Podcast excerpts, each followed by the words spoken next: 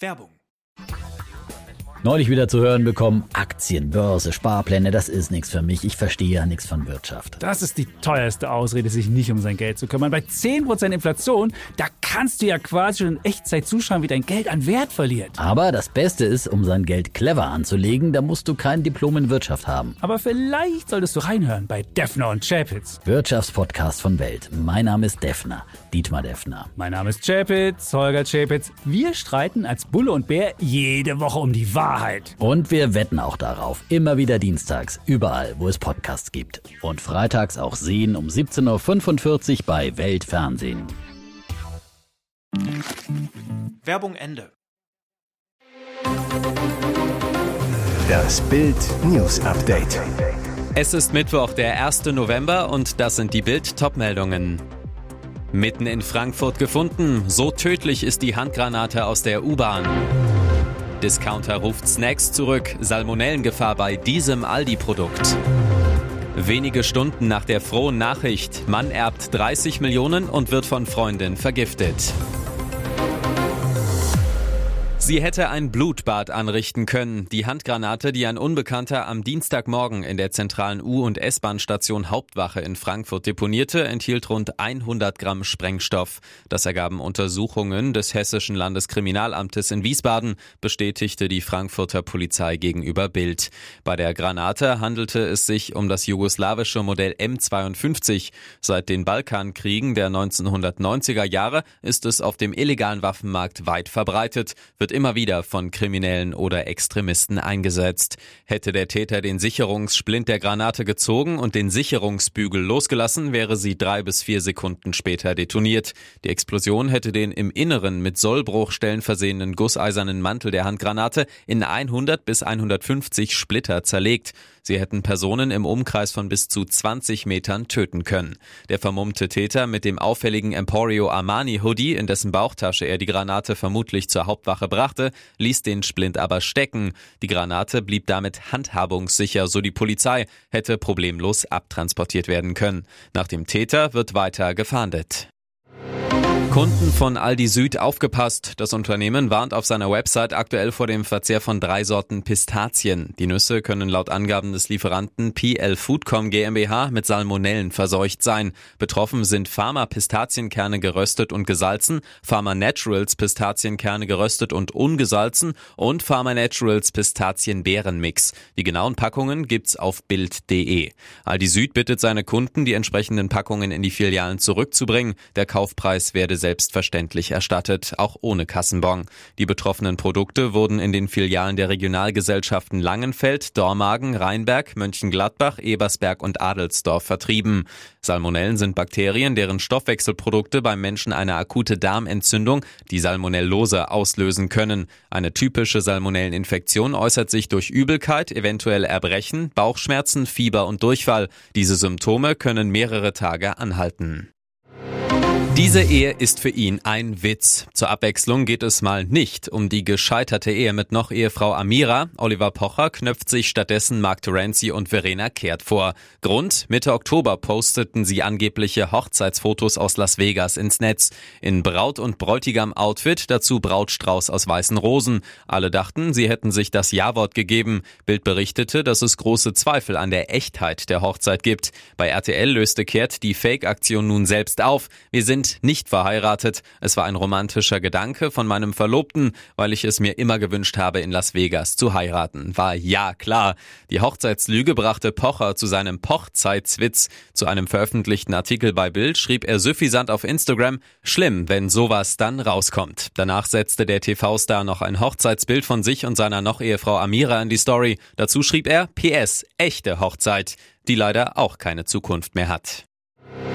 Zehn Jahre liebten sich die beiden US-Amerikaner Inathia Kenoya und Stephen Edward Riley Jr. Dann erhielt er eine glückliche Nachricht und sie soll ihn umgebracht haben. Offenbar hatte Kenoya erfahren, dass ihr Langzeitfreund sie verlassen wollte, weil er nur wenige Stunden zuvor 30 Millionen Dollar geerbt hatte.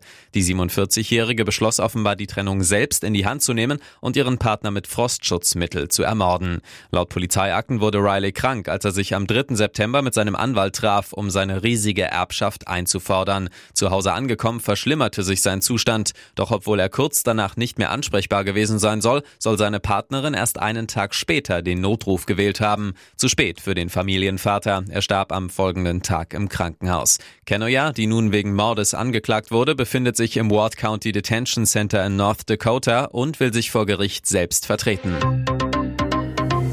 Und jetzt weitere wichtige Meldungen des Tages vom Bild Newsdesk. Ordentliche Erhöhung im nächsten Jahr. So viel Rente gibt's bald mehr.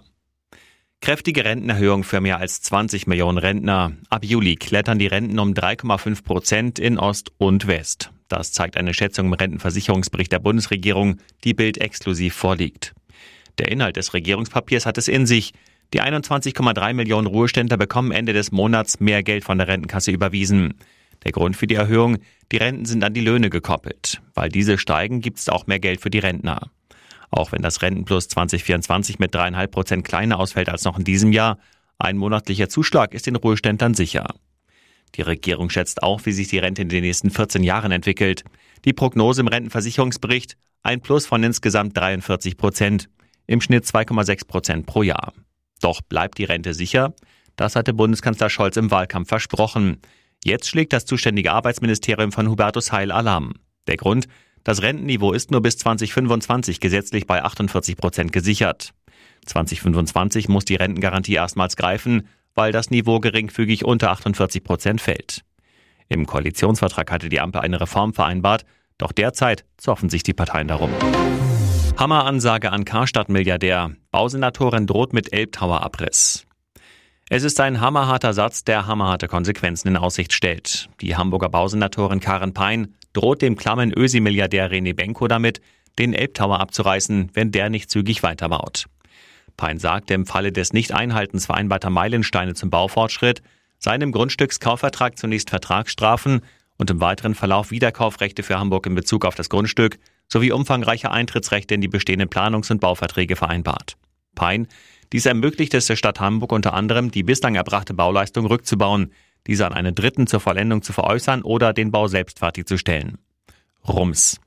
Das umstrittene Hochhausprojekt an den Elbbrücken soll mal 245 Meter hoch werden. Derzeit ist der Rohbau bei etwa 110 Metern. Aber der Bau ruht, weil Bauherr Benko mit seiner Signa-Gesellschaft offenbar die Bauarbeiter nicht bezahlt. Erstes Ziel, Benko und seine Geldgeber sollen sich gefälligst schnell was einfallen lassen. Kommt da nichts, könnte Hamburg den unfertigen Elbtower-Turm auch weiterverkaufen, derzeit so gut wie unmöglich, oder selber fertigstellen, völlig ausgeschlossen, weil politischer Selbstmord. Bliebe also nur der Abriss. CDU-Fraktionschef Thering erwartet von Bürgermeister Tschentscher nun, dass er jetzt alle Hebel in Bewegung setzt, um Bauruinen zu verhindern. Eines komme aber auf keinen Fall in Frage, der Einsatz von Steuergeldern, um diesen Klotz des SPD-Gigantismus fertigzustellen. Hier ist das Bild News Update. Und das ist heute auch noch hörenswert. Zwölf Stunden saß er in Haft, jetzt ist er wieder auf freiem Fuß. Doch gegen den AfD-Abgeordneten und Burschenschafter Daniel Halember erhebt die Staatsanwaltschaft Würzburg weiter schwere Vorwürfe. Der Haftbefehl gegen ihn wurde lediglich unter schweren Auflagen außer Vollzug gesetzt. Gegen Halember wird unter anderem wegen Volksverhetzung und Verwenden von Abzeichen verfassungswidriger und terroristischer Organisationen ermittelt. Bild kennt die Details aus dem Haftbefehl gegen den jungen Abgeordneten. Halember ist Mitglied der Burschenschaft Teutonia Prag zu Würzburg. Im Juli hatte er dort einen Kneipenabend zusammen mit einer Burschenschaft aus Bayreuth veranstaltet. Dabei soll eine Weinflasche mit einem volksverhetzenden Etikett offen zu sehen gewesen sein. Eine Flasche der sogenannten Hitlerweine einer Firma aus Italien. Auf dem Etikett waren demnach Sepp Dietrich, Generaloberst der Waffen-SS sowie ein SS-Totenkopf abgebildet. Bei einer Hausdurchsuchung des Verbindungshauses der Burschenschaft Mitte September wurde in Halembers Zimmer ein DIN A4-Ausdruck eines Befehls des Reichsführers SS Heinrich Himmler an die Reichspolizei von 1939 gefunden.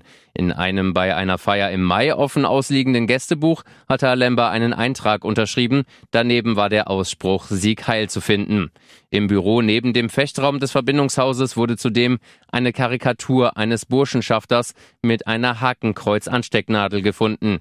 Zudem hing auch dort der Ausdruck eines Reichsbefehls aus dem Jahr 1938, unterschrieben mit dem Ausspruch Sieg Heil.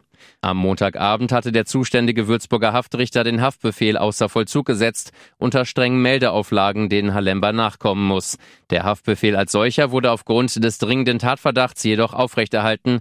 Auch von der Flucht- und Verdunklungsgefahr gehen die Sicherheitsbehörden nach wie vor aus. Sollte sich der Abgeordnete nicht an die Meldeauflagen halten, könnte er demnächst auch bald wieder hinter Gittern sitzen. Wo findet die Fußballweltmeisterschaft der Männer 2034 statt?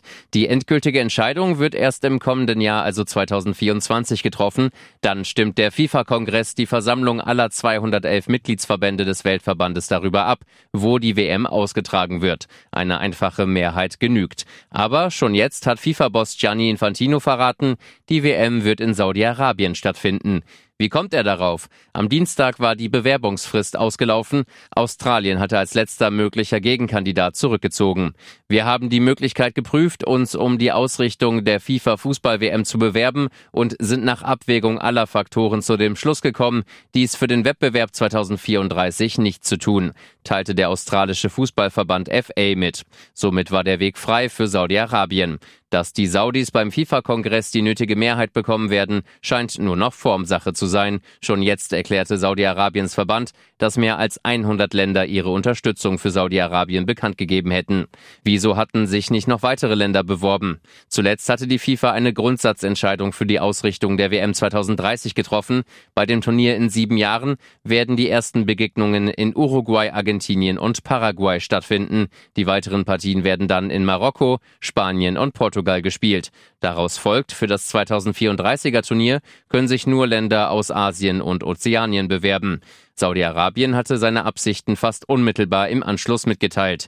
Nicht nur in Deutschland war dies stark kritisiert worden, denn Saudi-Arabien steht wie der vergangene WM-Ausrichter Katar wegen der Menschenrechtslage in der Kritik.